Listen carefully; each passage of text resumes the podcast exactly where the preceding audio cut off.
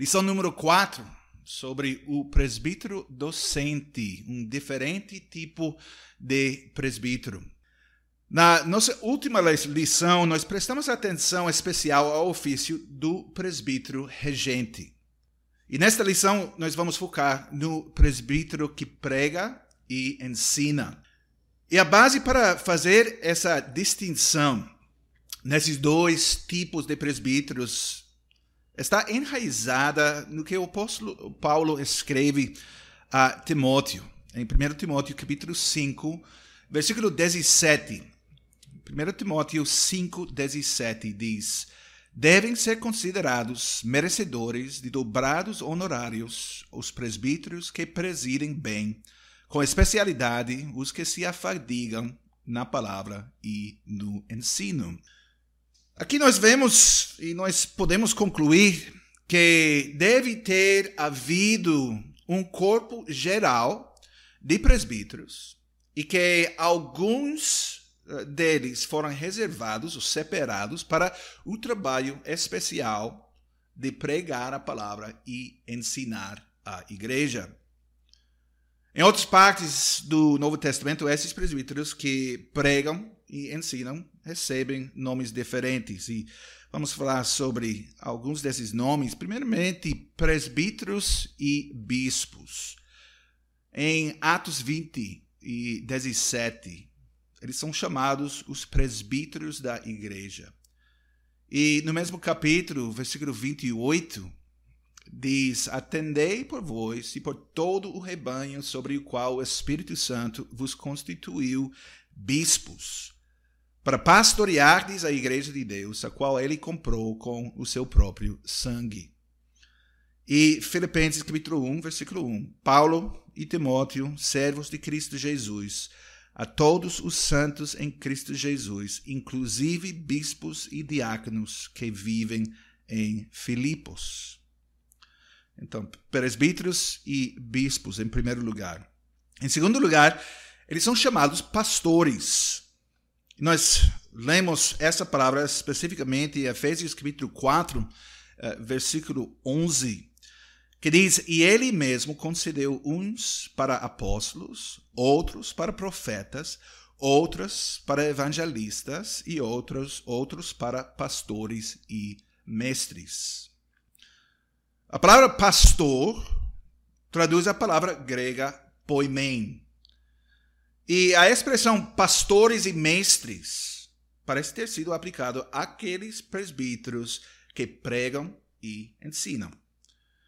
E outros nomes também são usados, por exemplo, ministros da palavra, em 2 Coríntios capítulo 5 e 18. 18.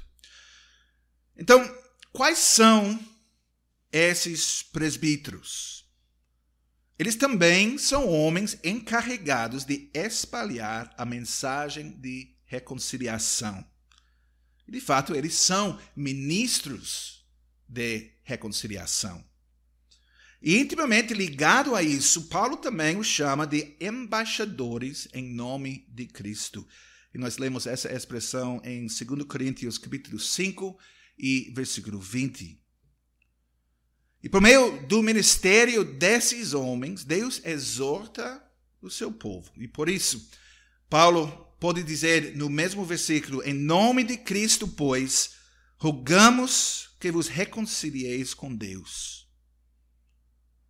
E eles agem como agentes de Cristo e trabalham em nome de Cristo. Mas quais são os deveres do ministro da palavra. A partir dos dados do Novo Testamento que citamos até agora, torna-se claro que os ministros são presbíteros cujas principais responsabilidades e deveres se relacionam com a palavra de Deus e com a, a sua pregação e ensino. E uma vez que eles também são presbíteros, há também um elemento ou aspecto de governo em seus deveres também. E temos uma de descrição ampla dos deveres do ministro da palavra uh, na nossa forma para ordenação de pastores, a forma das igrejas reformadas do Brasil. E eu vou ler uma parte dessa forma. Vou citar aqui. Em primeiro lugar, ele, o, o pastor, o ministro, ele deve proclamar claramente e inteiramente a palavra de Deus à igreja que ele serve. Ele deve, deve fazer isso conforme a palavra do apóstolo Paulo, em 2 Timóteo 4, e versículos 1 e 2. Conjuro-te perante Deus e Cristo Jesus, que há de julgar vivos e mortos, pela sua manifestação e pelo seu reino. Prega a palavra, insta, que seja oportuno, que não, que não, não. Corrige, repreende, exorta com toda a longanimidade e doutrina. Conforme o exemplo desse apóstolo, eu vou, estou continuando a ler essa forma, uh, ele cumprirá esse dever publicamente, como também particularmente nas casas dos fiéis. Ele contestará toda heresia e falsa doutrina com a própria palavra de Deus. Resistirá todas as obras das trevas e incentivará os membros da igreja a seguir a Deus e andar na luz. Também é o dever dele visitar os membros da igreja, consolar os enfermos e ensinar a juventude da igreja e todos os que forem chamados por Deus nas escrituras sagradas que levam à salvação pela fé em Jesus Cristo. Em segundo lugar, ele deve administrar os sacramentos, porque Cristo ligou a administração dos sacramentos à pregação da palavra. Por isso é o dever do ministro da palavra administrar o santo batismo conforme o mandamento de Cristo. Ide, portanto, fazer discípulos de todas as nações, batizando-os em nome do Pai, do Filho e do Espírito Santo, como nós lemos em Mateus 28 e 19. Também administrará a Santa Ceia. Jesus Cristo ordenou a celebração da Santa Ceia quando disse: Fazei isto em memória de mim, em Lucas 22 e 19. Em terceiro lugar, o dever dele é, como pastor da congregação, invocar o nome do Senhor nos cultos, fazer súplicas, orações, intercessões e ações de graças em favor de todos os homens, em favor dos reis e de todos os que se acham investidos de autoridade. Em quarto lugar, a forma continua, o ministro da palavra deve, juntamente com os presbíteros, como encarregados da casa de Deus, cuidar de que tudo seja feito na congregação com decência e boa ordem, da maneira que Cristo ordenou. Para isso, ele exerce supervisão sobre a doutrina e a vida dos membros da igreja e cuida do rebanho. Conforme o mandamento de Cristo, ele administra a chave da disciplina cristã pela qual ele abre o reino dos céus para aqueles que creem e o fecha para os incrédulos. E agora nós temos um outro resumo notável das tarefas de um ministro da palavra, e encontramos uh, esse, esse resumo em artigo 16 do Regimento das Igrejas Reformadas do Brasil. Uh, artigo uh, 13, correção artigo 13 do, do regimento. E esse artigo tem título Os Deveres dos uh, Ministros da Palavra. Artigo 13. Diz: Os deveres dos ministros da palavra são proclamar fielmente a palavra do Senhor, administrar os sacramentos e publicamente invocar o nome de Deus. Eles também devem catequizar, fazer visitas pastorais, cuidar do evangel evangelismo na igreja, edificar seus cooficiais e, junto com os presbíteros, manter a igreja de Deus em boa ordem, exercendo a disciplina da maneira que o Senhor ordenou. Então, quando nós examinamos essas descrições do trabalho do ministro, vemos que a primeira é, é mais longa a forma para ordenação uh, e mais detalhada.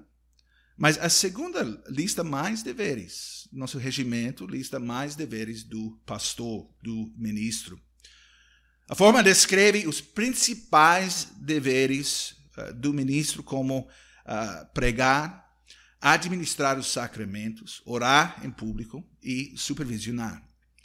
E o regimento dá uma lista um pouco mais longa uh, que pode ser dividida uh, na seguinte maneira.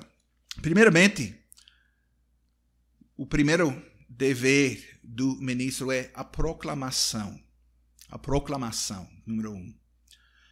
E sob esse título, o ministro deve proclamar fielmente a palavra do Senhor.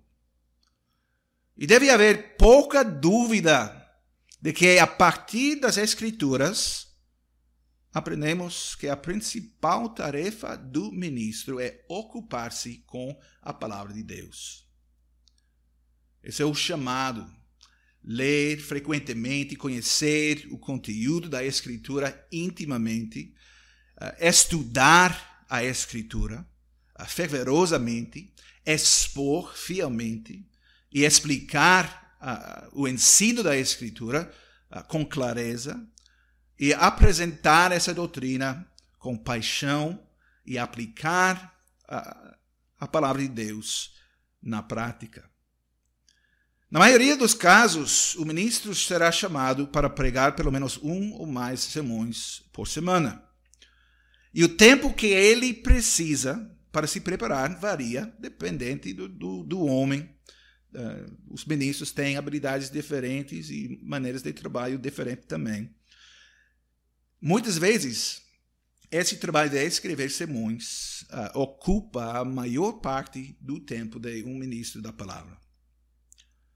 Em todo o seu trabalho preparatório, bem como na entrega do sermão, ele deve proceder da convicção de que o que ele está trazendo para o povo não é a sua própria sabedoria, mas a palavra do Senhor. Ele, o dever dele é proclamar fielmente a palavra do Senhor. Ele deve fazer tudo para deixar essa palavra falar.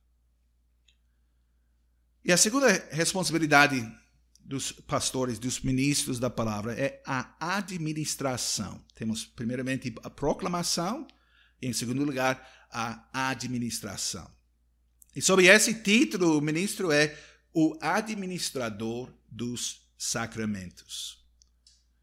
Isso se aplica tanto ao sacramento do Santo Batismo como à Santa Ceia.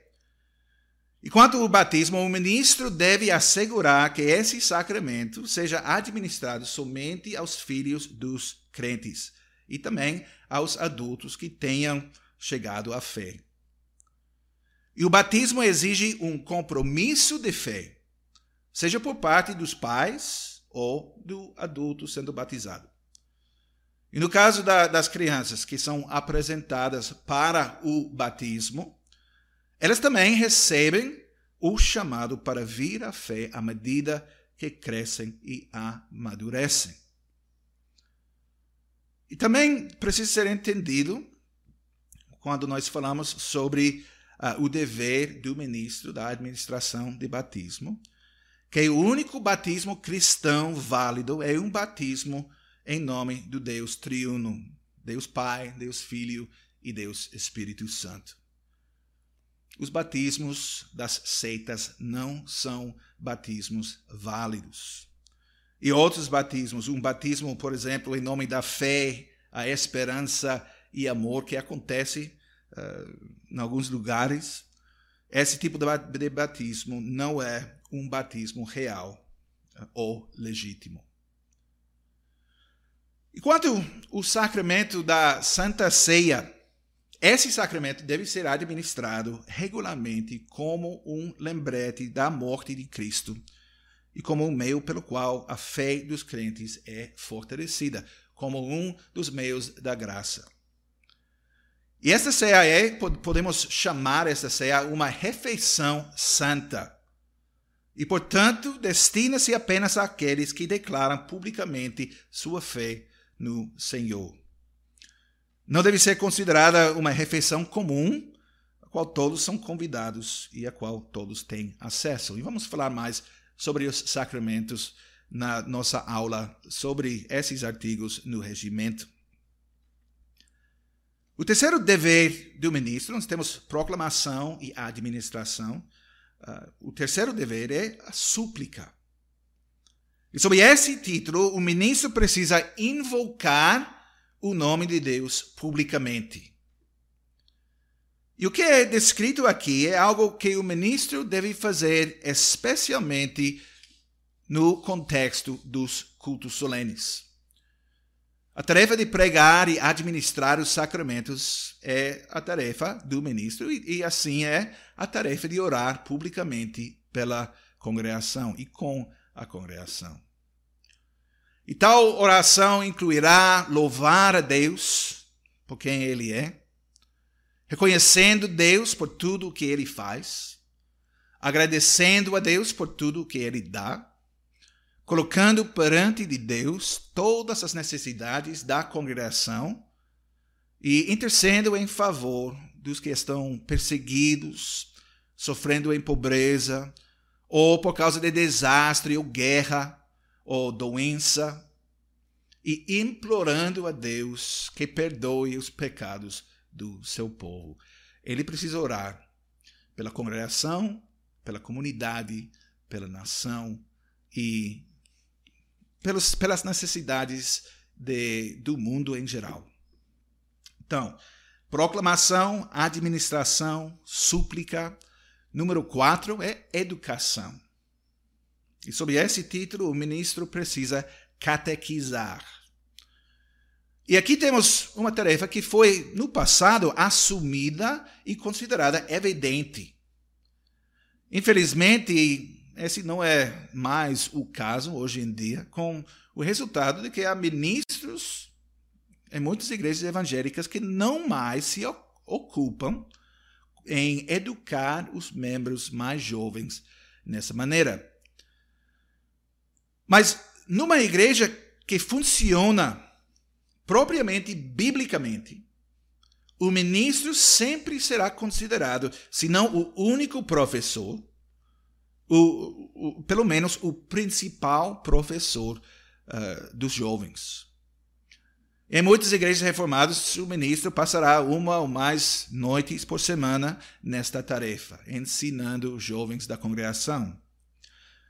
E a principal ferramenta usada para essa instrução dos jovens nas igrejas reformadas é o Catecismo de Heidelberg, que foi escrito realmente com esse propósito para ensinar os jovens da congregação.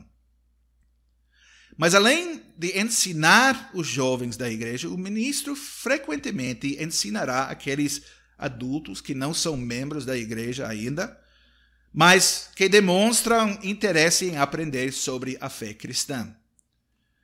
E para isso, sua principal fonte será a Bíblia. E como material secundário, ele também fará uso dos credos e das confissões da igreja. Ele também pode usar qualquer número de noites durante a semana para ensinar os membros adultos da igreja e assim se esforçar para aprofundar seu entendimento sobre um ou outro assunto pertinente. Pode ser um curso sobre a história da igreja, ou um curso do, sobre uma das três formas de unidade, ou outros assuntos. Número 5. Número 5 nessa lista, nós temos proclamação, administração, súplica, educação e agora visitação. E sob esse título, o ministro deve fazer visitas pastorais. O importante aqui é que o ministro como pastor do rebanho, deve conhecer as suas ovelhas. E como tal, ele precisa saber as suas lutas, seus, seus dores, necessidades, cuidados. Pois de que outra forma será capaz de consolá-los?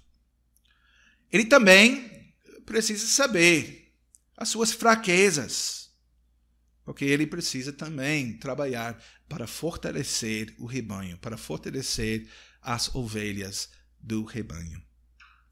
E é verdade que a casa é definitivamente uh, o melhor local para essas visitas. E a casa de uma pessoa costuma dizer muito sobre uma pessoa e pessoas se sentem mais confortável uh, visitando na casa. E ainda assim, as visitas podem ser feitas em outro lugar também. Aqui se pensa em hospitais, instituições, restaurantes, até cafés. O ponto principal aqui é que o ministro deve circular entre os membros da igreja e assim conhecê-los e ser conhecido por eles, para também uh, construir um relacionamento de confiança com a membresia da igreja. Número 6, nessa lista de deveres do ministro, consolação. E sob esse título, o ministro precisa consolar os doentes com a palavra de Deus. E diz isso em outras versões do regimento de Dort, não no nosso regimento, mas em outros. Consolar os doentes com a palavra de Deus. E essa tarefa está intimamente ligada à anterior. O que faz diferente é o fato de que lida com aqueles que estão doentes. E assim, ao contrário do caso anterior, não estamos lidando aqui com uma visita social ou de conhecidos. Temos aqui um caso de necessidade, e necessidade forte. Mas como lidar com esse aspecto do ministério? O melhor remédio que o ministro pode dispensar é a palavra de Deus. É através desta palavra que o Espírito Santo encoraja e eleva os corações sobrecarregados dos enfermos. E através das orações que acompanham a palavra, os doentes são lembrados diante do trono de Deus e a ajuda de Deus é solicitada. E por isso, uma visita aos doentes não é uma visita casual. É uma visita cheia de esperança e ajuda. Número sete, número sete nos deveres do ministro é governança. E sob esse título, a tarefa do ministro é manter a igreja de Deus em boa ordem exercendo a disciplina da maneira que o Senhor ordenou. O Senhor quer que seu povo possa viver em fé, amor, esperança e paz. Infelizmente, nem todas as igrejas são lugares pacíficos. Isso aflige o Senhor e muitas vezes traz vergonha ao seu nome. Daí o, o ministério é encarregado de trabalhar e orar pela paz de Jerusalém, como, como nós cantamos em Salmo 122, versículo 6. O ministro, precisamos enfatizar e destacar esse fato, o ministro é também um, um presbítero. Isso significa que ele também deve estar envolvido no trabalho da disciplina, que muitas vezes é difícil. E a consequência disso é que ele eh, precisará falar com aqueles que estão se afastando do Senhor e do seu serviço. Ou eles que não estão mostrando na sua vida a santidade que Deus eh, requer. E tais membros não devem ser ignorados, mas devem ser responsabilizados. Afinal de contas, quando, nós, eh, quando eles professavam sua fé perante o Senhor e a sua igreja, eles prometeram submeter-se voluntariamente à administração e disciplina da igreja. Então, os ministros da palavra têm essa tarefa, essa responsabilidade também, participar no processo de disciplina, em todos os passos uh, desse processo. Finalmente, o ministro deve estar sempre atento ao fato de que ele deve governar a igreja de acordo com a vontade e o caminho do mestre. A igreja não é o reinado do pastor. Isso exige paciência, compaixão, humildade, discernimento e fidelidade ele precisa seguir como os presbíteros regentes, ele precisa seguir nos passos do Senhor. Ele precisa li liderar como o servo. Finalmente, nessa lista, outros deveres do ministro da palavra. E a, a lista no regimento das igrejas reformadas do Brasil também inclui uh, o dever de evangelização, liderando a congregação no trabalho da, da evangelização na comunidade. Mas a lista não é exaustiva, porque há muitas outras, muitas outras coisas que o ministro é chamado a fazer. E temos alguns exemplos aqui. Por exemplo, funerais. Os ministros precisam consolar os doentes, mas também encorajar aqueles que estão morrendo e consolar aqueles que estão sofrendo. E muitas vezes é, os ministros são esperados para levar serviços funerários. Tal liderança envolve orações, a leitura da palavra, apresentando uma mensagem reconfortante e falando outras palavras apropriadas. E vamos falar mais sobre funerais eh, num dos, eh, das lições eh, seguintes. Segundo dever nessa lista de outros deveres é casamentos. Os ministros também são chamados a oficiar em casamentos. Isso também envolve orações, leitura da Bíblia, uma mensagem e outros deveres cerimoniais. E muitos ministros, é uma boa prática, eles insistem que os casais que estão considerando o casamento devem se inscrever em seu curso de preparação para o casamento antes da cerimônia. Ele também precisa liderar nas reuniões, muitas vezes, porque muitas vezes uh, eles precisam mostrar essa liderança uh, nos assuntos da igreja. E essa liderança envolve reuniões importantes, sejam reuniões com os presbíteros e diáconos ou reuniões com a congregação.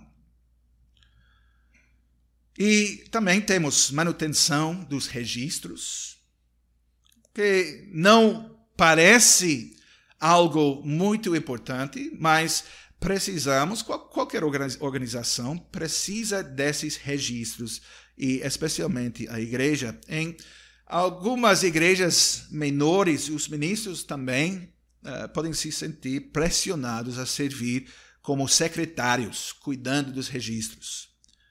E esses registros tratam de nomes oficiais, endereços, datas de nascimento, batismo, profissão de fé, casamento, data de casamento, nomes, etc. E os nomes dos filhos. Se possível, tais deveres devem ser delegados a outros membros, a membros que também sejam capazes de realizar uh, essas tarefas para remover essa responsabilidade do pastor. E, finalmente, os ministros da palavra muitas vezes também têm deveres dentro da confederação de igrejas e muitas vezes ele precisará servir uh, em comissões e fazendo coisas em relação a, aos concílios. E ele vai precisar escrever relatórios, servir como examinador de seminaristas, participar numa comissão de exame para futuros ministros, servir como um visita visitante eclesiástico, servir como presidente ou escrivão, trabalhar numa comissão permanente. Há esses deveres também no nível da confederação. E agora nós falamos sobre os deveres dos ministros, mas o regimento também aborda o assunto do treinamento dos ministros. E nós já lemos as listas de qualidades para presbíteros em 1 Timóteo e Tito. E ministros precisam dessas qualidades, mas eles também precisam de uh, treinamento adicional. E ao longo de toda a sua história, a igreja cristã tem se esforçado para fazer com que aqueles que desejam se tornar ministros da palavra recebam treinamento especial. E no nosso regimento, artigo 14, formação teológica, nós lemos: cabe às igrejas cuidar da formação teológica dos seus futuros ministros da palavra, conforme as decisões dos concílios nacionais, com base em 2 Timóteo, capítulo 2 e versículo 2. E temos mais um artigo sobre uh, os seminaristas, artigo 15, que diz isso. As igrejas devem incentivar o estudo de teologia aos irmãos que demonstrem dons para o ministério da palavra. Elas providenciarão ajuda financeira para aqueles que dela necessitaram. Para o bem das igrejas e para seu próprio treinamento, os seminaristas podem receber permissão para pregar e dirigir cultos após um exame por um concílio. Então, os seminaristas, os homens se preparando para o uh, ministério da palavra. Precisam de treinamento. Mas o que? De qual tipo é esse treinamento? Nas igrejas reformadas em diferentes partes do mundo, os requisitos variam. No entanto, muitas igrejas reformadas estabelecidas exigem que o ministro possua uma diploma de bacharel em artes, ou bacharel em teologia eh, ou divindade, ou um mestrado de divindade. E a duração do estudo variará de 3 a 4 anos. Enquanto algumas escolas de treinamento, os seminários não exigem mais que os estudantes obtenham uh, conhecimento das línguas originais da Bíblia, hebraico e grego. O Instituto João Calvino, onde eu, sou professor, uh, está entre as escolas de treinamento que ainda insistem em tal conhecimento das línguas originais.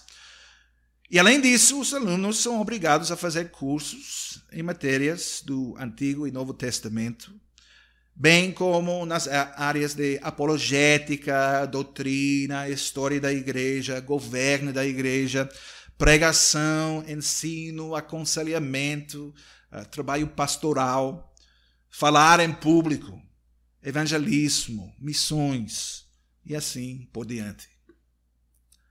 E também no seminário, em cooperação com as igrejas, um componente prático para o treinamento, para garantir que os alunos não sejam apenas uh, bons acadêmicos, mas também tenham a potencial e os dons para se tornarem bons pastores, trabalhando não somente com os livros, mas trabalhando com as almas, com pessoas.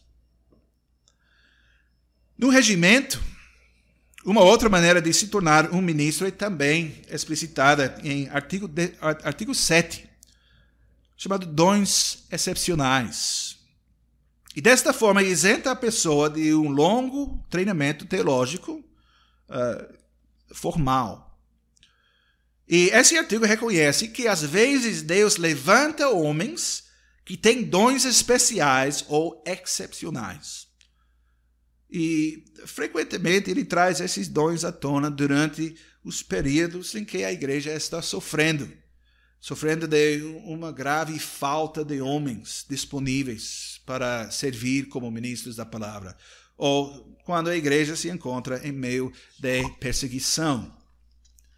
E esse artigo, artigo 7, dons excepcionais, não é usado uh, muitas vezes na história da igreja, mas é possível, em casos excepcionais, usar esse artigo para permitir homens que não têm esse treinamento oficial uh, a entrar uh, ao ministério.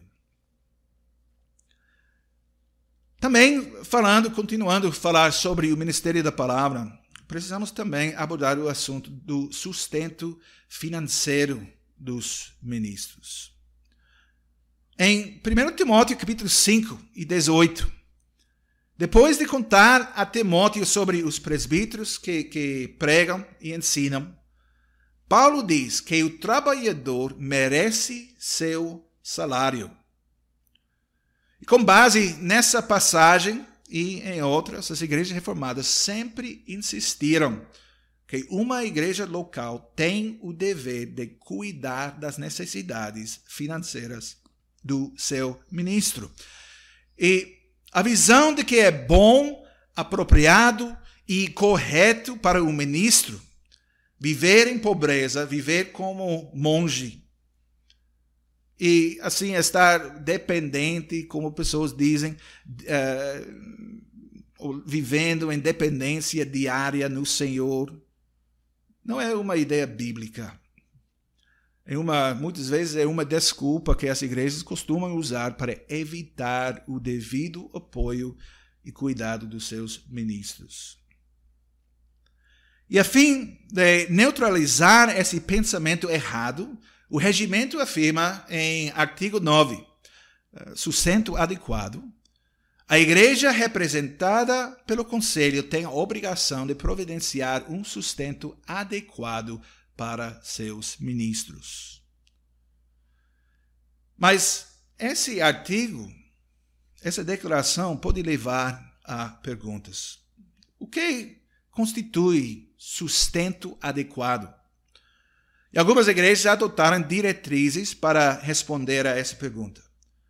Outras igrejas fazem de tudo para garantir que o ministro receba um salário equivalente ou superior ao salário médio recebido pelos membros da congregação. Mas seja qual for o caso, o ponto é que o ministro deve ser capaz de fazer seu trabalho de pregar e ensinar sem se preocupar de onde sua próxima refeição virá. É importante. Sustento adequado, artigo 9 do regimento. E também falando finalmente sobre o ministério da palavra, vemos no regimento a, a vinculação entre o ministro e a igreja local, que é um princípio também, um princípio importante da política eclesiástica das igrejas reformadas. A pergunta é: um ministro pode ser livre para trabalhar como ministro sem uma vinculação a uma certa igreja. Ele pode trabalhar por conta própria e ficar independente de todo controle ou supervisão externa. Numa igreja governada pelo regimento, isso não é possível. O ministro deve ser vinculado a uma igreja local, como nós lemos em artigo 6, ministros da palavra vinculados a uma igreja local. Eu vou ler esse artigo. Artigo 6 do regimento. Para ser considerado ministro da palavra, deve o mesmo estar vinculado a uma igreja local. Alguns ministros da palavra podem ser designados à missão e outros à educação teológica ou para ser encarregado de outro serviço ministerial. Se o ministro está trabalhando como pastor da congregação local, que o chamou, ou como missionário no outro local, local ou como professor de teologia, talvez, uh, no seminário. A igreja que chamou esse homem, e especificamente os oficiais, os presbíteros da, daquela igreja, tem a responsabilidade por ele. Esta igreja que chamou o homem ao uh, ministério da palavra, irá uh, precisa responsabilizá-lo uh, enquanto ele executa seus deveres, quando ele faz seu trabalho. E caso ele se tor torne infiel em seus deveres, esta igreja também o advertirá e, se necessário, vai disciplinar este homem. Eles têm essa responsabilidade sempre com seus ministros. E também deve ser notado que, uma vez chamado, um ministro permanece um ministro vitalício. A consciência aqui de que o, ministro, o ministério não é simplesmente mais um, uma forma de trabalho, mas um chamado, é um chamado divino. E conforme artigo 12 de nosso regimento, vínculo do ministro com a igreja, nós lemos: ele só pode ser liberado do ofício e passar a exercer outra profissão pelo conselho com os diáconos, se estes e um concílio julgarem que há razões excepcionais e substanciais para isto. E as razões precisam ser excepcionais e substanciais, porque o chamado ao ministério é um chamado que dura ao longo da vida do homem. Então, agora nós chegamos ao fim desta aula sobre o ministro da palavra, sobre o presbítero docente, o segundo tipo de presbítero. Na próxima aula, nós vamos falar sobre o ofício do diácono, um, uma forma diferente do ofício, que tem um caráter diferente do ofício do presbítero regente e presbítero docente. Para concluir, eu quero ler a vocês as perguntas para revisar essa lição. Primeiramente, número um, qual é o título melhor para o presbítero que prega e ensina? Algumas vezes o, a palavra reverendo é usado para descrever o ministro. É, é um bom, uh, boa palavra para, para usar e explique a, a resposta. Número dois, quais são os deveres do ministro da palavra? Qual deles é o mais importante e por quê? Número 3. Você pode definir e descrever um bom sermão. O que faz um sermão bom? Número 4. É possível ser um bom ministro se você se recusar a visitar os membros e nunca sair do seu escritório? Eu acho que a resposta a essa pergunta é óbvia. Número 5. O que é a importância do treinamento para os ministros? Em quais áreas eles precisam ser treinados? E finalmente, número 6. O que é que faz do homem um verdadeiro ministro da palavra? Descreva suas qualidades, as qualidades desse homem e habilidades.